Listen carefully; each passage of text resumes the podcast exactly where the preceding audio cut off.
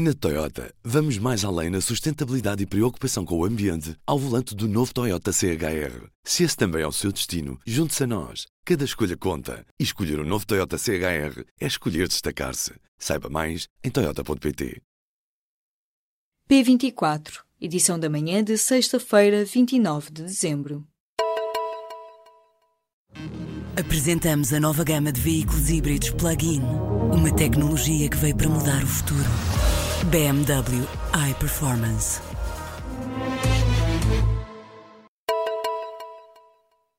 Os deputados aprovaram o bónus do IVA para os partidos sem conhecer o impacto financeiro para os cofres do Estado. O pedido de informação chegou ao Ministério das Finanças apenas na noite anterior à aprovação das mudanças à lei de financiamento dos partidos, marcada com caráter de urgência. Ao que o público apurou, os deputados ainda não têm até agora qualquer informação oficial sobre a medida. Em causa está o custo que o alargamento da isenção do IVA a todas as despesas suportadas pelos partidos políticos representará para o Estado. E isto apesar de, na quarta-feira, os responsáveis terem afirmado que, da lei aprovada, não resulta nenhum aumento da subvenção estatal ou quaisquer encargos públicos adicionais para com os partidos. O comunicado foi assinado por quatro deputados do PS, PSD, PCP e os Verdes. A grande maioria dos troços de autoestrada com portagem em Portugal continental não vai sofrer aumentos a partir do dia 1 de janeiro de 2018. De acordo com a informação recolhida pelo público junto da Secretaria de Estado das Infraestruturas, haverá alteração em pouco mais de um terço da rede de autoestradas portajadas. As taxas que sofrem aumento terão um ajustamento em regra de mais 5 cêntimos nos veículos de classe 1, mas também há casos de aumentos de 15 cêntimos, por exemplo, na travessia da Ponte Vasco da Gama. Em 2018, um veículo de classe 4 terá de pagar 12 euros para poder atravessar o Tejo através desta ponte. Dos 364 troços a cargo da Brisa, quase metade vão ter as portagens aumentadas e das 300 taxas de portagem que foram criadas nas antigas SCUT, haverá alteração em 99 tarifas. O processo atrasou-se e é apenas nesta sexta-feira, último dia útil do ano, que são finalmente criadas as condições para que o país passe a ter mais 542 camas de cuidados continuados. A estes lugares, na rede geral, somam-se as mais de 300 camas que têm avançado desde março para os serviços de internamento e apoio domiciliário na saúde mental. A rede de cuidados continuados fica assim reforçada em perto de 850 vagas, contabiliza o Coordenador Nacional da Reforma dos Cuidados cuidados continuados integrados Manuel Lopes. O último balanço, em novembro, indicava que havia em todo o país 8.416 camas na rede de cuidados continuados. A região de Lisboa e Vale do Tejo, e especificamente a cidade de Lisboa, continua a ser a que tem maiores carências e listas de espera. Já o Algarve está quase com cobertura plena e o Alentejo caminha nesse sentido, sintetiza o coordenador. Manuel Lopes disse ainda ao público que já entregou propostas ao governo com medidas para o apoio aos cuidadores informais. As câmaras de Oeiras, Seixal e Albufeira foram as mais gastadoras em atividades de Natal. De acordo com dados consultados pelo público no portal base, as autarquias gastaram pelo menos 6 milhões de euros. As contas estão longe de estar fechadas, uma vez que apenas são conhecidos os gastos de 129 das 308 câmaras municipais. Em Oeiras, por exemplo, um almoço de Natal para os funcionários custou 100 mil euros. Nesta quadra natalícia, a autarquia, liderada por Isaltino Moraes, gastou mais de 295 mil euros. Já no Seixal, a aldeia e o mercado de Natal representaram uma despesa superior a 277 mil euros. A fechar o top 3 de autarquias mais gastadoras fica a Câmara de Albufeira, com gastos que ascendem aos 250 mil euros.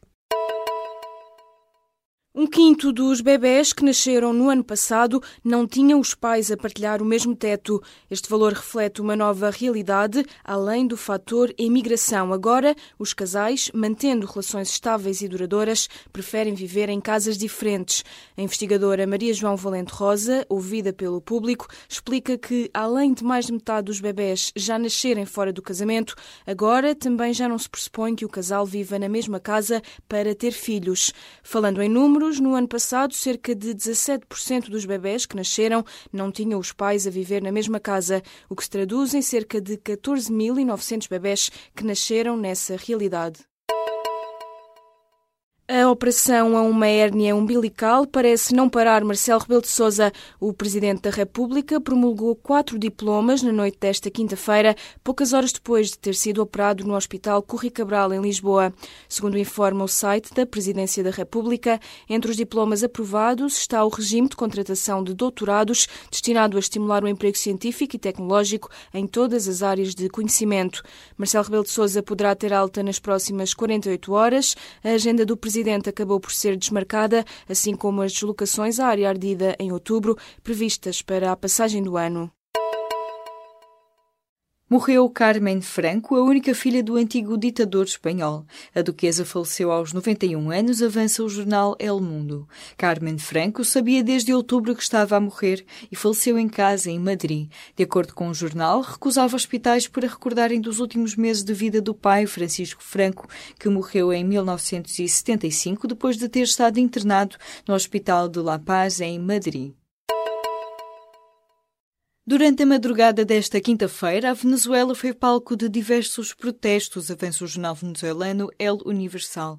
E não foi só por causa da falta do pernil de porco no Natal, pela qual o presidente Nicolás Maduro chegou a acusar Portugal. Os venezuelanos protestam contra a escassez de alimentos em geral, a falta de gás, água e combustível. Na capital, Caracas, vários moradores saíram às ruas. De acordo com a imprensa local, alguns manifestantes foram dispersados com gás lacrimogéneo pela polícia e pelas forças anti-motim.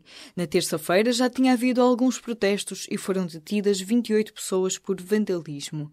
Ainda que as manifestações tenham ganhado intensidade com a falta do pernil de porco e de outros produtos alimentares, os protestos já decorrem há várias semanas por todo o país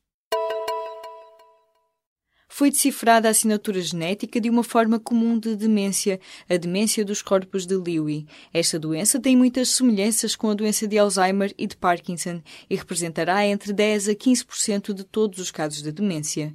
Uma equipa coordenada por um casal de investigadores portugueses da University College de Londres publicou um estudo na revista The Lancet Neurology. O trabalho pode ajudar a desenvolver novos fármacos que tenham como alvo os marcadores identificados para este tipo de demência.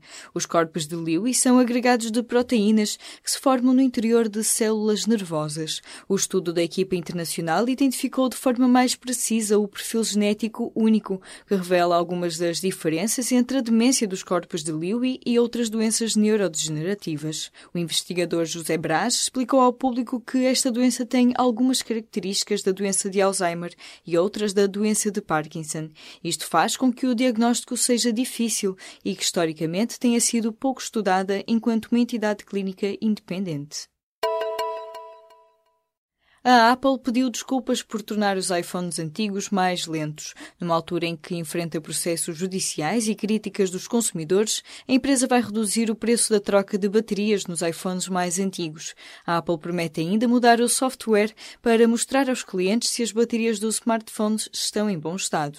Numa mensagem publicada na quinta-feira, a Apple pede desculpa pela forma como lidou com a questão de tornar mais lentos os iPhones antigos. A empresa foi alvo de pelo menos oito processos processos judiciais nos Estados Unidos, baseados na ideia de que defraudou os utilizadores ao reduzir a velocidade dos telefones sem os avisar. A Apple enfrenta igualmente queixas em França, onde a chamada obsolescência programada é ilegal. Na Toyota, vamos mais além na sustentabilidade e preocupação com o ambiente ao volante do novo Toyota CHR. Se esse também é o seu destino, junte-se a nós. Cada escolha conta. E escolher o um novo Toyota CHR é escolher destacar-se. Saiba mais em Toyota.pt.